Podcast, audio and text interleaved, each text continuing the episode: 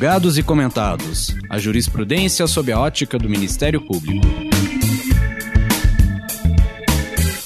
Uma produção Ministério Público do Paraná.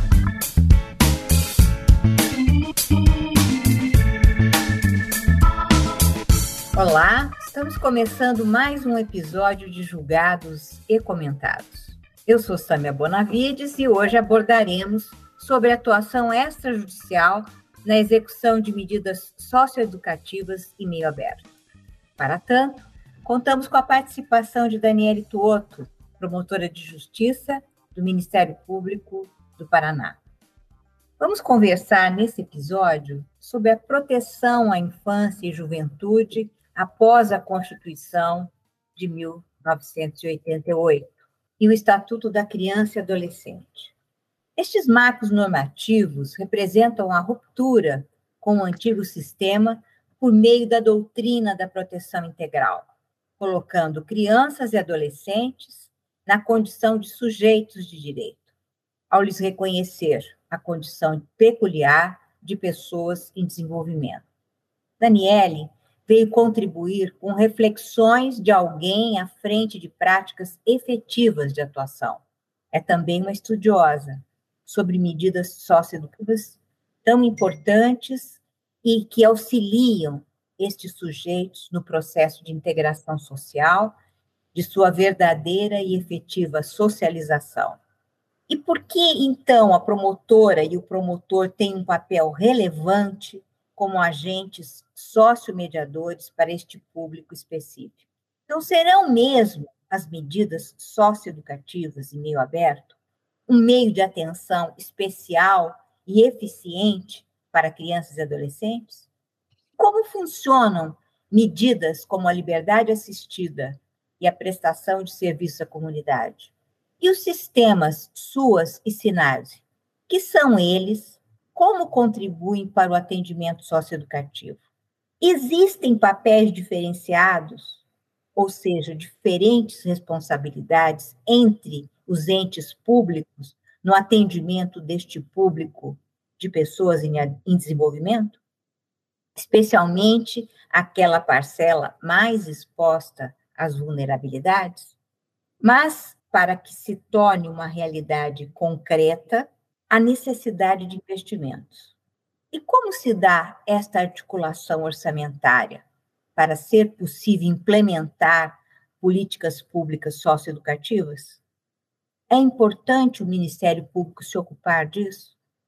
A nossa convidada tem, além de uma vasta experiência, premiação pela sua proatividade na área de fiscalização e proposição de medidas junto às instituições de acolhimento e atendimento para adolescentes. Por isso, não há ninguém em melhores condições de abordar estas responsabilidades e obrigações do Ministério Público na socioeducação. Daniele Tuoto, seja muito bem-vinda. Olá, é um prazer imenso estar aqui hoje. Desde logo agradeço, né, doutora Sâmia, por essa oportunidade de conversar um pouquinho sobre a atuação do Ministério Público na execução de medidas socioeducativas. É, eu sou Daniele Capalituoto, sou promotora de justiça titular da terceira Promotoria de Infância e Juventude de Curitiba, dos adolescentes em conflito com a lei, e hoje também acumulando as funções no Centro de Apoio às Promotorias da Criança e Adolescente da Educação do Ministério Público do Paraná, aonde sou responsável pelas áreas da socioeducação e do orçamento público. Já são 20 anos de trabalho, quase 20 anos de trabalho é, no Ministério Público do Paraná, a grande maioria deles dedicados à infância e juventude e há 10 anos exclusivamente trabalhando com as políticas públicas é, socioeducativas. Né? Minha promotoria de justiça, ela trabalha não só com a execução de medidas socioeducativas, mas com toda a política pública, né? todos os direitos difusos, com a implementação e execução das políticas públicas socioeducativas em todo o estado do Paraná.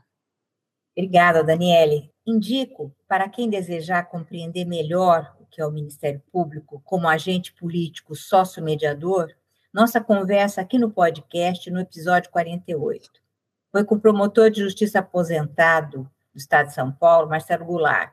E ainda sobre a importância do Ministério Público como elaborador e responsável pelo acompanhamento da execução de políticas públicas, o episódio 76, que foi o último, anterior a esse, com o pesquisador da Fundação Getúlio Vargas, Rafael Viegas. Daniele, como funciona no Brasil o sistema de responsabilização e de reintegração social dos adolescentes na condição de em conflito com a lei? Essa mudança normativa se reflete na forma como atua hoje o sistema de justiça? Qual a sua eficiência para fins de socialização e integração dos adolescentes? No Brasil, o Estatuto da Criança e do Adolescente, ele previu né, que crianças, ou seja, até 12 anos, que pratiquem atos contrários à lei, eles são encaminhados ao Conselho Tutelar para providências protetivas. Já os adolescentes, né, que praticam atos entre 12 e 18 anos incompletos, eles são submetidos ao sistema de justiça da infância e juventude, que aplica, né, como consequência desses atos infracionais, chamados, né, por nós de atos infracionais, medidas socioeducativas e também medidas protetivas. Então, apesar do Estatuto da Criança e do Adolescente prever lá em 1990 que medidas socioeducativas poderiam ser aplicadas aos adolescentes em conflito com a lei, o estatuto ele definiu quais as medidas, quais os seus prazos, é, trouxe algumas regras de direito material, mas o Estatuto da Criança e Adolescente, né, dentro de toda a ideia da doutrina da proteção integral, ou seja, que se tem que garantir a, a execução, né, a proteção dessas crianças, a execução de todos os seus direitos fundamentais, a lei não previu quais os objetivos dessas medidas socioeducativas, como elas deveriam ser executadas, quais as regras procedimentais, como se dá o um financiamento dessas políticas? Quem tem responsabilidade por esta ou aquela medida? Executávamos as medidas socioeducativas, né, cada estado de um jeito, quem acompanhava os adolescentes era o próprio sistema de justiça, de uma forma muito precária, quando se pensa na integralidade dos direitos de crianças e adolescentes. Ocorre que somente em 2012, né, com a edição da Lei 12.594, conhecida como Lei do SINASE, ou seja, Lei do Sistema Nacional de Atendimento Socioeducativo, é que nós tivemos no Brasil uma efetiva mudança no atendimento dos adolescentes em conflito com a lei. A lei do SINASE, ela vem e prevê que as medidas socioeducativas têm três objetivos principais: a responsabilização do adolescente, a desaprovação da sua conduta infracional e também a sua reinserção social. E aí isso começa a mudar, né? A ideia é não só punir, mas fazer a reintegração social deste adolescente. Então, aqui, é, com a lei do SINASE, é, é que surge realmente a ideia no Brasil de que não se trata de um sistema meramente punitivo.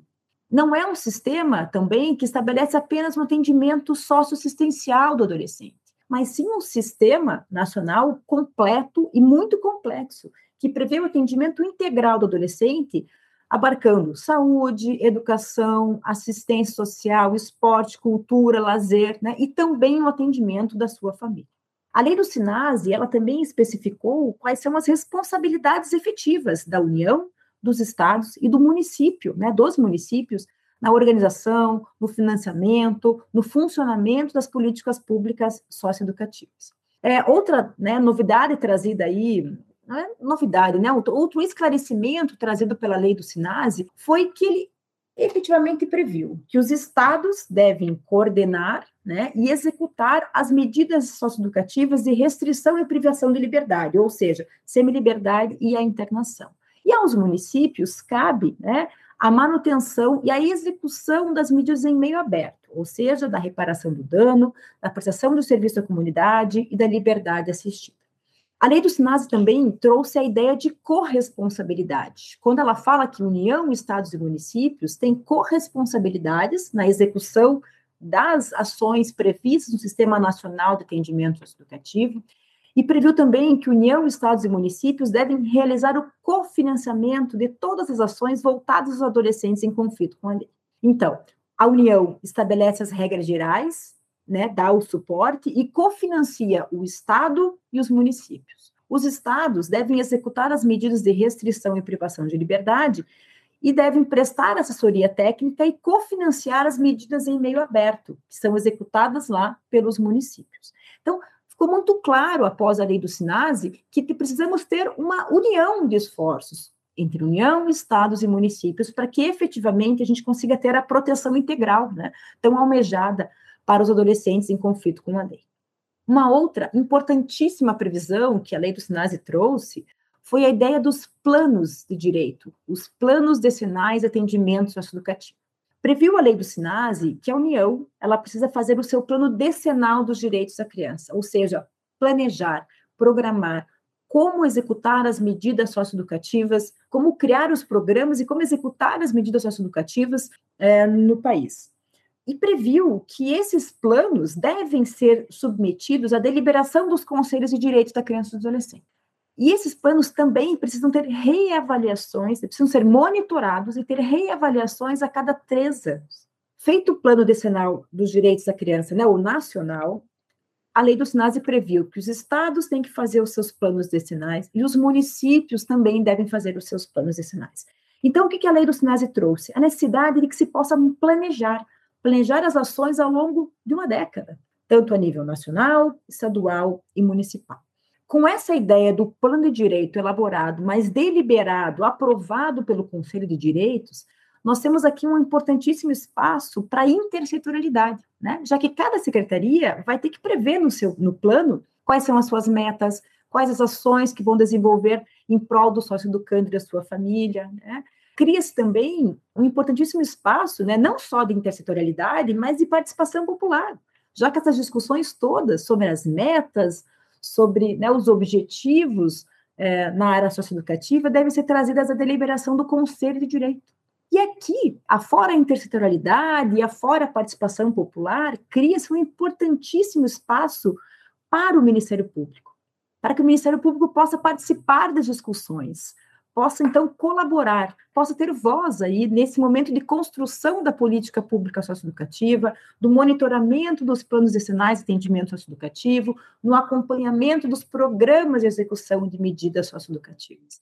Eu sempre digo, né, que se a função do Ministério Público é representar a sociedade, se a função do Ministério Público é zelar pela implementação de políticas públicas e também a sua função garantir os direitos fundamentais, promotor de justiça ele deve participar desse momento de construção, desse momento de monitoramento e avaliação dos planos de direito.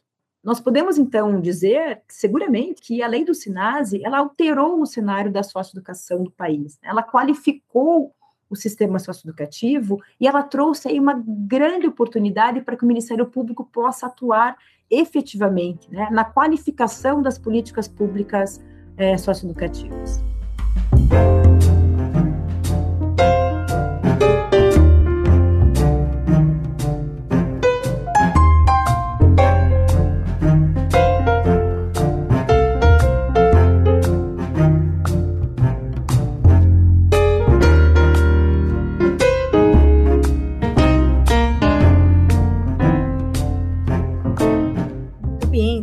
É tão bom a gente conversar com alguém que não só entende profundamente, como mostra compromisso, tema, paixão pelo tema, habilidade para lidar com ele, é que isso dá, eu acredito, para principalmente para aqueles que não compreendem bem, né, esse sistema, é, dá assim uma um, um maior alento, né, de que efetivamente nós temos sistema muito bem elaborado né, e preparado, que funcionando da forma como ele precisa funcionar, né, é uma, um grande ganho no sentido de que nós temos aí que, na verdade, orientar uma juventude. Né?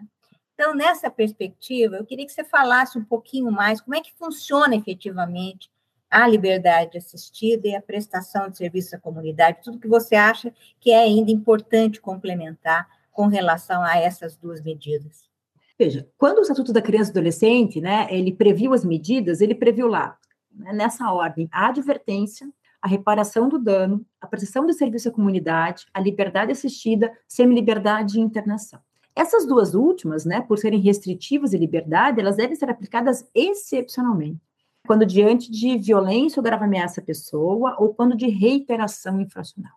É, as medidas de prestação de serviço à comunidade e liberdade assistida, elas são as mais efetivas. Logicamente, quando eu não estou diante de um ato grave que demande uma pronta internação para que se realize a responsabilização. Mas por que, que a gente fala da PSC, como a gente chama, né, ILA, Proteção de Serviço à Comunidade e Liberdade Assistida, como as melhores medidas? Vejam, ela mantém o adolescente em liberdade, junto com a sua família, junto com a sua comunidade mas sobre o acompanhamento de uma equipe técnica que deve atuar incansavelmente para encaminhar o adolescente para atividades educativas, de formação para o mundo do trabalho, mas também para os atendimentos nas áreas de saúde, educação, assistência social, e não só o adolescente, mas também a sua família. Por que, esses atendimentos são tão importantes? A regra é que esses meninos e meninas, eles chegam para o sistema socioeducativo com vários direitos violados com não acesso aos direitos fundamentais. A grande maioria, infelizmente, chega para nós afastado dos bancos escolares, já tendo experimentado muito precocemente é, substâncias entorpecentes. E aí, a Justiça da Infância e da Juventude, junto com o executor das medidas socioeducativas, tem essa possibilidade de reconstruir essa relação social. Então, como é que funciona? Uma vez aplicada a medida lá de serviço à comunidade ou a liberdade assistida, esse adolescente ele é encaminhado junto com a sua família para uma equipe técnica do município que vai então elaborar o seu plano individual de atendimento, o seu PIA. Vamos pensar, a liberdade assistida ela tem um prazo mínimo de execução de seis meses. Então a lei fala, eu encaminho o menino e a menina para no mínimo seis meses de acompanhamento por essa equipe. Essa equipe deverá, por força lá do artigo 12 da lei do SINASE, ser composta por servidores da, no mínimo, fala a lei, né? No mínimo da saúde, educação e assistência. Então, essa equipe técnica, o adolescente e a família vão sentar para a elaboração do plano individual de atendimento, ou seja, vão programar o que será feito nos próximos seis meses com aquele jovem para tentá-lo reintegrá-lo à sociedade e impedir que ele reitere na prática dos atos infracionais. Então, faremos encaminhamento para a escola, faz a matrícula, faz o acompanhamento da frequência escolar, faz o encaminhamento para as questões de saúde, desde vacinação, que se encontra lá atrasada, questões né, de avaliação geral da saúde desse adolescente, avaliação da questão toxicológica que pode estar ali presente, e também as questões socioassistenciais. Então, esse menino vai ser encaminhado lá para integrar lá o CAD único, para fazer o registro, vai acessar todas as políticas socioassistenciais previstas né, e disponíveis naquele município. Então, a ideia é de que se planeje os seis meses desse jovem para que ele, juntamente com essa família, em liberdade lá na comunidade, possa ir aos poucos, ao longo desse período, se organizando, retomando aí o seu dia a dia afastado das práticas infracionais e retomando, né? Saúde, educação, assistência, esporte, cultura e lazer. Então, se a ideia, né, não é só punir o adolescente, como diz lá, os objetivos não são só a responsabilização, mas também a reintegração social, a ideia de que ele, em liberdade, tem esse acompanhamento, né? Afinal, tanto o 287 da Constituição Federal, né, quanto o Estatuto da Criança e Adolescente, eles dizem que é dever da família, da comunidade e da sociedade garantir os direitos dos adolescentes. Então, estando no seio da sua família e acompanhado pelo município, pela sua comunidade, nós temos os resultados muito mais efetivos. Diversas são as regras internacionais que estabelecem o princípio da intervenção mínima. Então, a ideia é de que nós possamos sem o encarceramento, sem a privação de liberdade, sem longos processos judiciais, desde logo encaminhar esse adolescente para o cumprimento das medidas de meio aberto, para que a gente possa, então, efetivamente acompanhá-lo, acompanhar aquela família e reintegrar esse adolescente ainda enquanto em liberdade. O que, que a gente tem visto, o que, que a prática né, aqui na promotoria demonstra? A prática demonstra que quando nós precocemente, já encaminhamos esse jovem para o cumprimento de medidas de meio aberto, logo nas suas primeiras, nos seus primeiros contatos com os atos infracionais, e nós conseguimos, então, recolocá-lo na escola, atender na sua questão de saúde, na sua questão de assistência social, a gente tem visto é, que esses meninos não voltam, não voltam a reincidir em práticas infracionais. É, e se voltam, voltam com atos mais leves até que eles se afastam efetivamente das práticas contrárias à lei. Então, elas são medidas efetivas, mas elas precisam de toda uma estrutura dos municípios para que eles consigam né, é, realmente reintegrar esses jovens na sociedade. O que a gente vê ainda, infelizmente, são os municípios não tendo seus planos decenais de atendimento socioeducativo, os municípios não tendo seus programas de atendimento socioeducativo, e aí as medidas ficam falhas. A gente não, fa não faz o efetivo encaminhamento para a escola, para a saúde, e aí acaba que a medida não se torna efetiva. Nos locais em que os programas estão estruturados, são efetivos, nós vemos cada dia mais uma eficiência maior e uma redução da, do contato dos adolescentes com a prática dos atos contrários à lei. Muito importante tudo isso que você está falando. Inclusive, a gente vai conversar agora a respeito um pouquinho mais dessa questão relacionada à composição da rede e a importância que ela tem, né? Acho que era importante você explicar um pouquinho mais isso. E quando você diz que não estão bem estruturadas nos municípios, talvez a gente fazer algumas digressões né, a respeito de por que é falta de recursos, é falta de interesse, é não dar importância. Acho que era importante você falar um pouco sobre os SUAS, é, o sistema SUAS e o sistema SINASE, embora você já tenha na introdução tocado a respeito, né, dessa efetiva importância da, e, da, e da, da importância de ser uma rede bem articulada, né, e deste papel que você também já iniciou é, explicando, né, entre os diferentes entes públicos é, no atendimento das crianças e adolescentes, principalmente quando a gente pensa naqueles que estão expostos a mais vulnerabilidades, né? É, veja, a, a, complexidade do SINASE, né, desses atendimentos, ele vem da intersetorialidade. Então, o que, que é assim, importantíssimo que a gente compreenda? SINASE, ou seja, a execução das medidas socioeducativas, ela não é meramente o um encaminhamento para a rede socioassistencial. Nós precisamos ver que o SINASE é um sistema de atendimento socioeducativo, e um sistema de responsabilidade de município, estado e União. Então, o SINAS ele tem um pouquinho do SUAS, que é o Sistema Único de Assistência Social, ele tem um pouquinho do SUS, Sistema Único de Saúde, ele tem a educação, a cultura e o lazer. O que nós temos que entender é que todos devem atuar de uma maneira integrada, né, intersetorial. Então, o que acontece? É, a gente vê muito quando a gente fala não funciona, né, porque em muitos municípios, inclusive em muitos estados, o que, que a gente vê? A gente vê uma compreensão equivocada de que a socioeducação ela está lá no CREAS, que eu executo a medida no CREAS, encaminhando o menino para o CREAS. O CREAS é o serviço, é a parte do serviço do socioeducativo ligado à, à assistência social. Mas nós não podemos imaginar que a socioeducação ela se resume ao encaminhamento para o CREAS. Os municípios em que não funciona o sistema socioeducativo, eles têm esse encaminhamento apenas para a área assistencial. Quando, na verdade, eu não posso né, é, resumir o sistema socioeducativo como um encaminhamento social.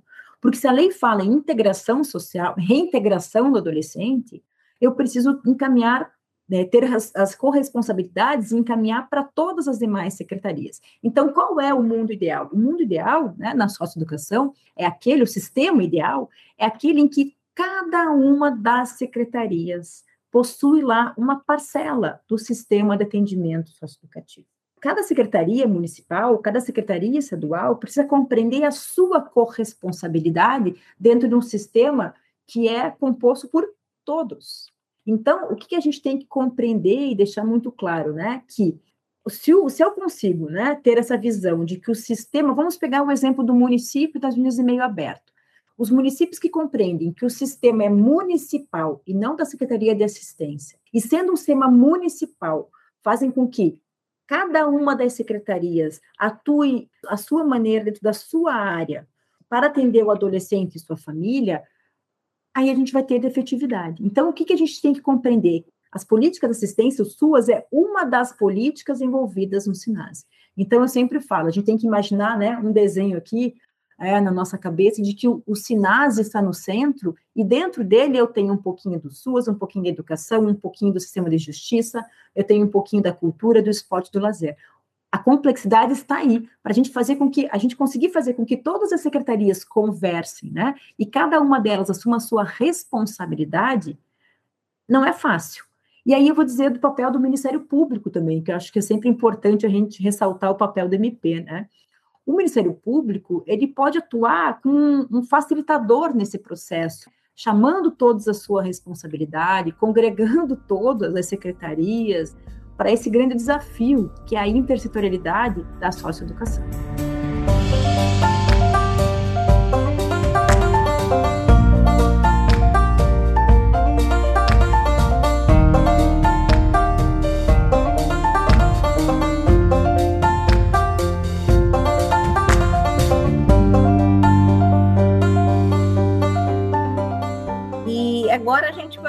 Passar assim a conversar um pouquinho a respeito, vamos dizer assim, dos recursos para que isso funcione bem, né?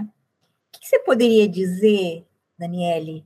Como é que são definidos os orçamentos para implementação das políticas públicas socioeducativas? De que maneira podemos implementar um efetivo controle e fiscalização para melhor execução destes recursos e o papel que tem o Ministério Público nisso.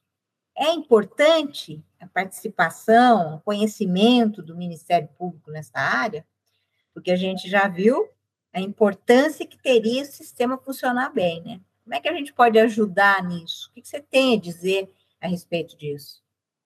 É, eu acho que é mais do que importante, é imprescindível a participação do Ministério Público em todo esse processo, né? Veja, essa intersetorialidade, essa transversalidade dos direitos que envolve o sistema socioeducativo, torna a compreensão do financiamento né, das políticas socioeducativas uma árdua tarefa.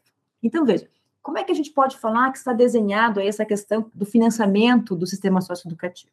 Veja, falamos agora há pouco, se o SINASE é um sistema interdisciplinar, a gente tem que pensar que em cada uma das secretarias do Estado para as medidas né, de restrição de liberdade, ou do município para as medidas de meio aberto, cada uma das secretarias deve ter no seu orçamento recursos públicos destinados aos adolescentes em conflito com a lei. Então, eu precisaria ver lá na educação o que eu tenho para o SINASE, lá na cultura o que eu tenho para o SINASE. Então, cada secretaria que executa lá um pedacinho da política socioeducativa deve ter em seu orçamento o recurso necessário para essas políticas. Vamos pegar um exemplo da medida de internação, né, do sistema fechado. A Secretaria de Justiça, no caso aqui do Estado do Paraná, lá no seu orçamento tem a previsão para o pagamento dos servidores que trabalham nas unidades, para o custeio dessas unidades, para a alimentação dos adolescentes. No orçamento da Secretaria de Educação, eu vou ver lá todo o financiamento da educação dentro das unidades de internação. Dentro das unidades de internação, nós temos escolas. Escolas com professor, com diretor, com pedagogo. E todo o custeio dessa parte da educação é feito pelo orçamento da Secretaria de Estado da Educação. A Secretaria de Estado da Saúde, a mesma coisa. Então, cada uma das secretarias precisa ter em seu orçamento o recurso suficiente. Mas, é, quando se fala na socioeducação, é importantíssimo que a gente fale também de uma outra importante fonte de financiamento é, das políticas socioeducativas, que são os fundos da infância e da adolescência. Por expressa previsão legal, nós temos três despesas que a gente chama de despesas obrigatórias dos fundos da infância: o acolhimento sob forma de guarda, as políticas né, da primeira infância e o SINASE. O artigo 31 da lei do SINASE, ele prevê expressamente que anualmente né, anualmente os fundos nacional, os estaduais e os municipais, eles devem destinar um percentual dos recursos do fundo para o sistema socioeducativo. Infelizmente, né, isso não está sendo observado. Nós vemos estados que sequer têm recursos né, suficientes lá no seu fundo da infância e adolescente. Nós vemos estados e municípios que têm recursos no fundo e que usam para diversas coisas menos para aquelas despesas obrigatórias, dentre elas os sinais. Aqui, né, vemos mais uma importantíssima função do Ministério Público. O promotor de justiça, antecipadamente, de uma forma preventiva, cumprindo aí a sua função constitucional, sua função legal, ele deve acompanhar a elaboração das leis orçamentárias, para que os recursos destinados às políticas da infância eh, sejam previstos né, nas leis orçamentárias, assegurando, então, que a gente consiga executar as medidas e garantir a tal da prioridade absoluta, que é tão sonhada né, por nós que trabalhamos na área da infância. Além disso, o que, que deve o Ministério Público fazer? Acompanhar as reuniões do Conselho de Direitos da Criança e Adolescente. Não só para que ele elabore bons planos, planos de direito, como nós falamos aqui, os planos decenais de atendimento socioeducativo, mas também para que o Conselho delibere adequadamente os recursos dos fundos da infância promotores de justiça presentes lá no Conselho de Direitos para questionar o Conselho. Olha, cadê o percentual anual para o sistema socioeducativo? É, os conselhos devem deliberar. É, eles deliberam a política da infância e eles são os gestores do fundo da infância. Então, o promotor de justiça presente ele pode cobrar o Conselho de Direitos, solicitando então que ele designe, que ele, que ele delibere um valor anual para as políticas socioeducativas. Me recordo aqui, quando comecei a participar, acompanhar o Conselho Municipal em Curitiba, que nós não tínhamos, temos um, um fundo municipal da infância com volume grande de recursos e que não se destinava um percentual deles para o sistema socioeducativo.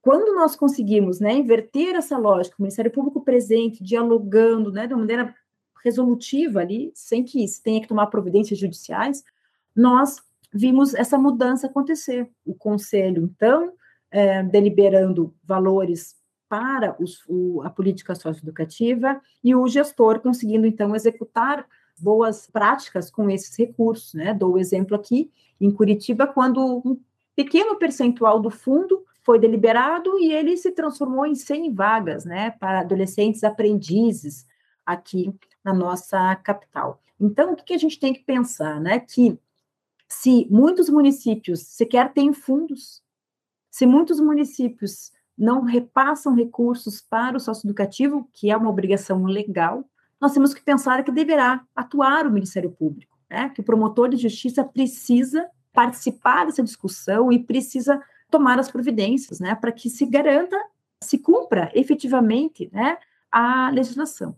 O que a gente vê muito, né, são os promotores reclamando das ações civis públicas sem efetividade, reclamando muito que gestores não priorizam a infância, mas nós precisamos agir sempre de uma maneira preventiva e resolutiva. Eu sempre falo que o Ministério Público ele não é gestor de política pública, não pode ser, mas ele é, é seu indutor, ele tem que trazer aqui, né, a sua os seus dados, os dados do seu diagnóstico da promotoria, têm que ser levados ao conselho, têm que ser levados ao gestor. E a gente não pode esquecer que o Ministério Público é o fiscal dos recursos públicos, é fiscal lá da probidade administrativa. Então, precisa agir. O que a gente vê é que a atuação é, na infância, na área de infância, lá para que ela seja efetivamente né, garantidora de direito, ela exige uma, uma atuação muito firme do Ministério Público, mas o firme aqui no sentido de atuação extrajudicial. Né, de uma atuação lá de participação no conselho, de participação nessas reuniões. Inclusive, nós temos uma recomendação do Conselho Nacional do Ministério Público, né, a recomendação 33 de 2016, e ela, ela recomenda ali que os promotores da infância, eles acompanhem a elaboração das leis orçamentárias e acompanhem a elaboração dos planos de direito. E ela fala assim, para acompanhar a elaboração das leis orçamentárias, zelando para que as metas, as ações dos planos decenais dos direitos da criança e adolescente, aqui incluído o plano decenal de atendimento socioeducativo, que essas metas dos planos elas sejam incorporadas, elas virem metas lá das leis orçamentárias. E também recomendo ao Conselho Nacional do Ministério Público que o promotor de justiça, inclusive em cooperação, promotoria da infância, promotoria de patrimônio público, para que fiscalizem os recursos dos fundos da infância e do adolescente. Então, essa a, a, ideia né, é de que existam recursos em cada uma das secretarias que executam políticas da infância e que existam recursos nos fundos da infância, tanto no fundo nacional, quanto no estadual, quanto nos municipais, e que anualmente um percentual desse recurso seja destinado às políticas é, de atendimento socioeducativo. É uma complexa rede, porque eu preciso ter em todas as secretarias algum recurso. E por isso é importante que o promotor de justiça se qualifique, compreenda minimamente como é que funciona a elaboração das leis orçamentárias, como é que acontecem as deliberações do Conselho de Direitos, para que ele possa, então, de maneira qualificada, né, zelar pela implementação das políticas públicas socioeducativas. Enfim, a sua manifestação aqui, suas importantes contribuições, elas perpassam de uma forma muito interessante, instrutiva e educativa para todos nós, né, nesse campo da intersetorialidade mesmo. É, não só da intersetorialidade que precisa acontecer entre áreas do Ministério Público, mas entre setores da administração pública. Isso é muito importante. É, eu diria que é, isso não se aplica só ao aspecto preventivo, mas isso é essencial né, para o aspecto preventivo que nós temos que privilegiar sempre, em razão né, da, da pronta efetividade.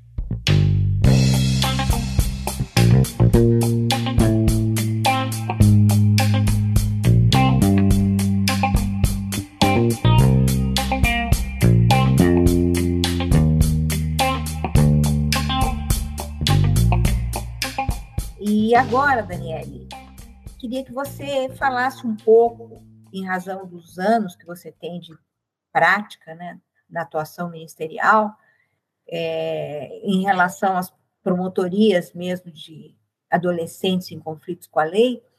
Você teria experiências nessa área socioeducativa para destacar, né, como sendo assim aquelas mais relevantes que você vivenciou, que você tomou conhecimento? Sim, acho que ao longo desses quase, né, estou completando aí, daqui a dois meses, três meses aí, 20 anos de trabalho no Ministério Público e a grande maioria deles dedicados à infância.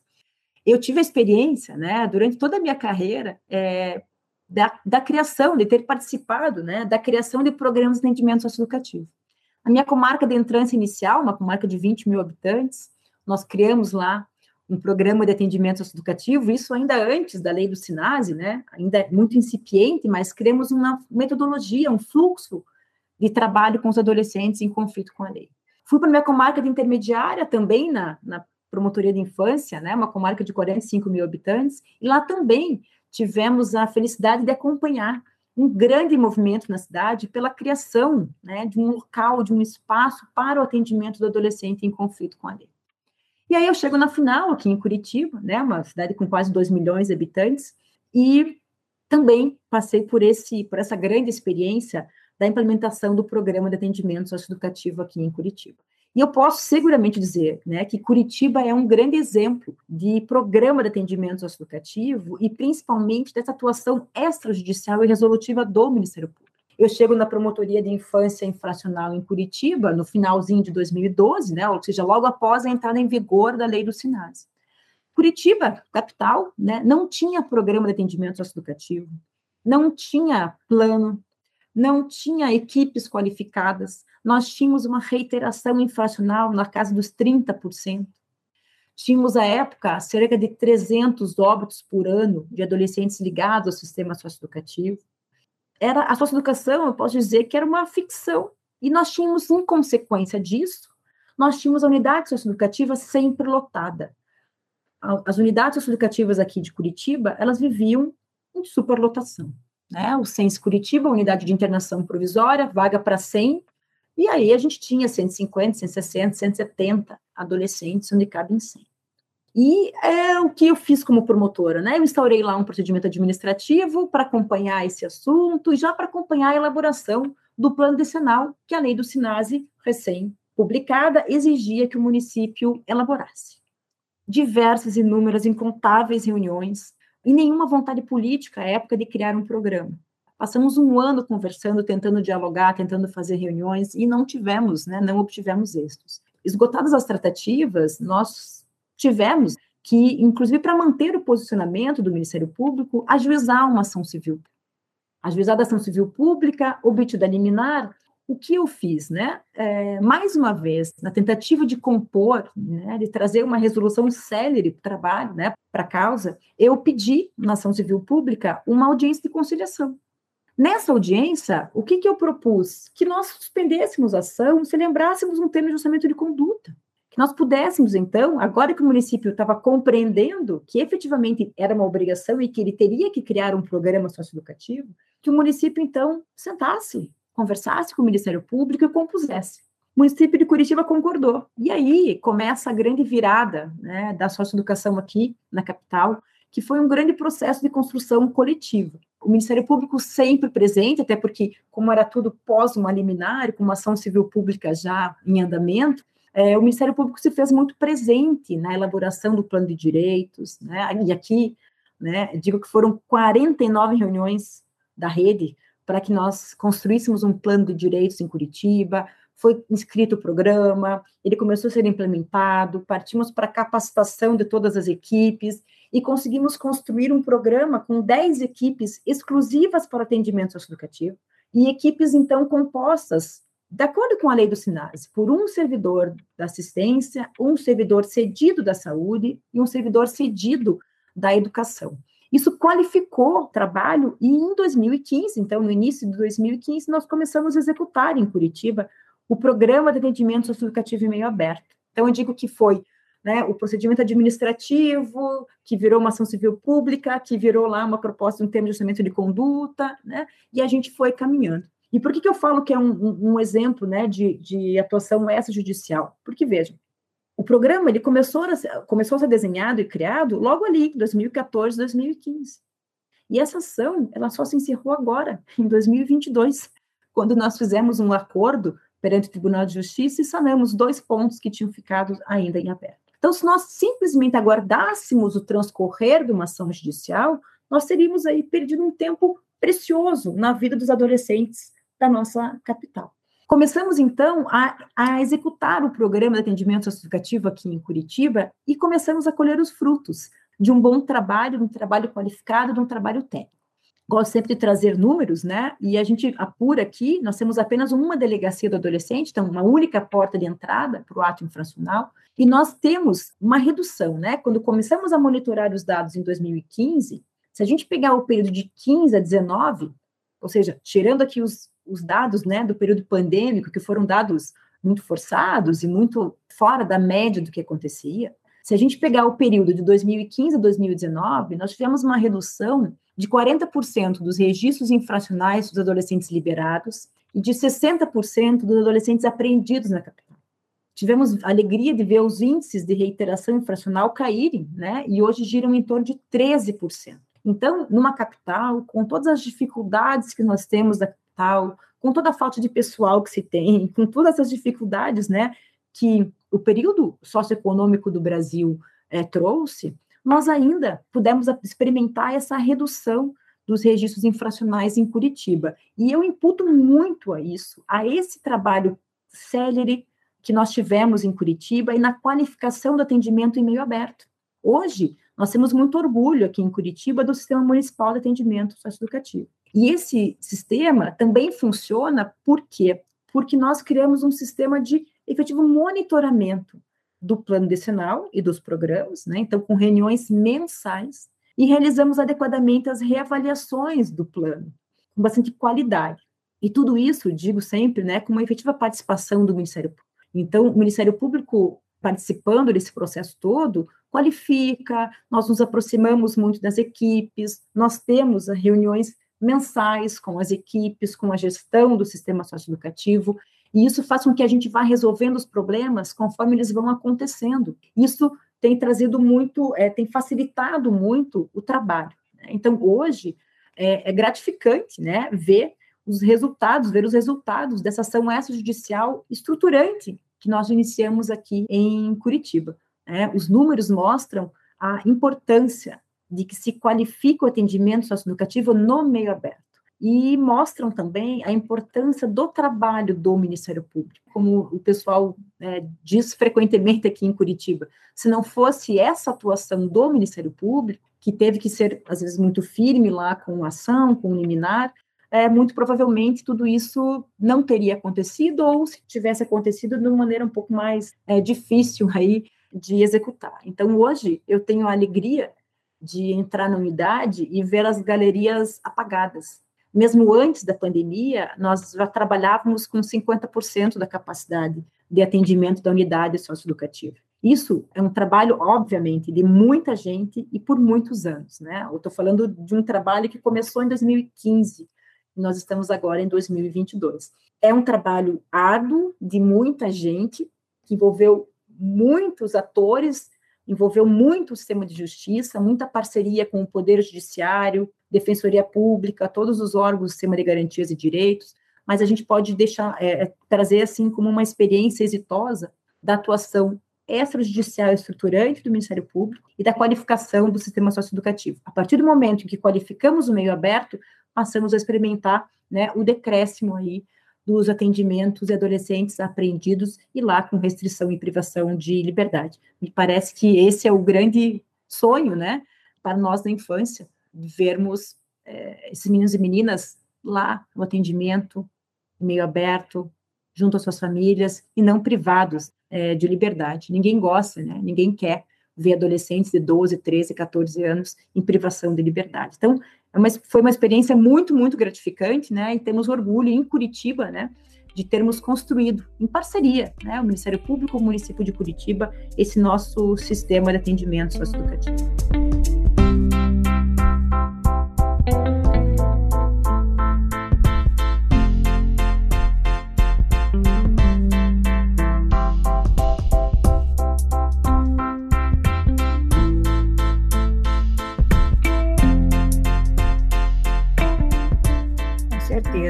Orgulho é de todos nós, né, por vermos esse compromisso que você expressa aqui que efetivamente sua pessoa tem efetiva participação importantíssima né, nesses resultados, né, que são os resultados que uma sociedade civilizada né, e preocupada com as questões sociais e com o desenvolvimento de todos e principalmente desses que são aqueles que estão efetivamente, né, num momento importante da vida, na formação como uma pessoa, um cidadão em sociedade, uma cidadão, cidadã em sociedade, é muito muito significativo isso, significativo, isso dá um, um grau de confiabilidade para uma instituição como o Ministério Público, com as suas grandes missões, né?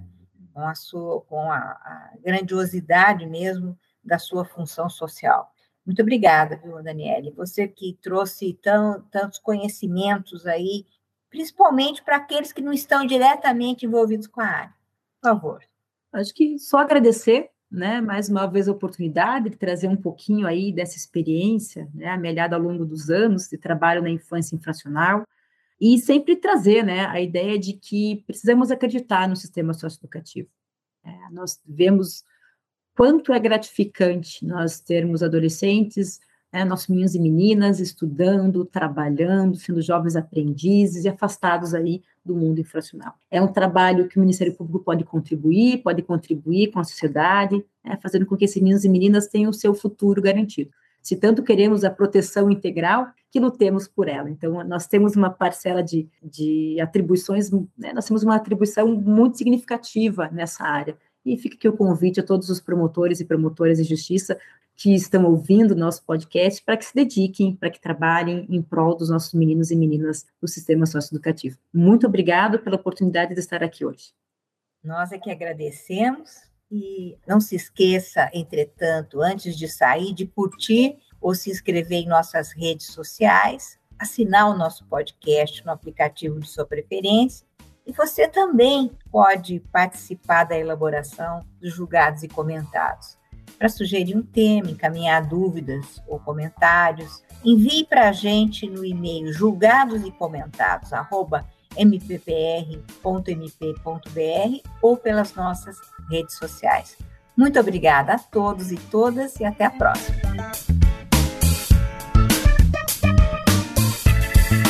Uma produção Ministério Público do Paraná.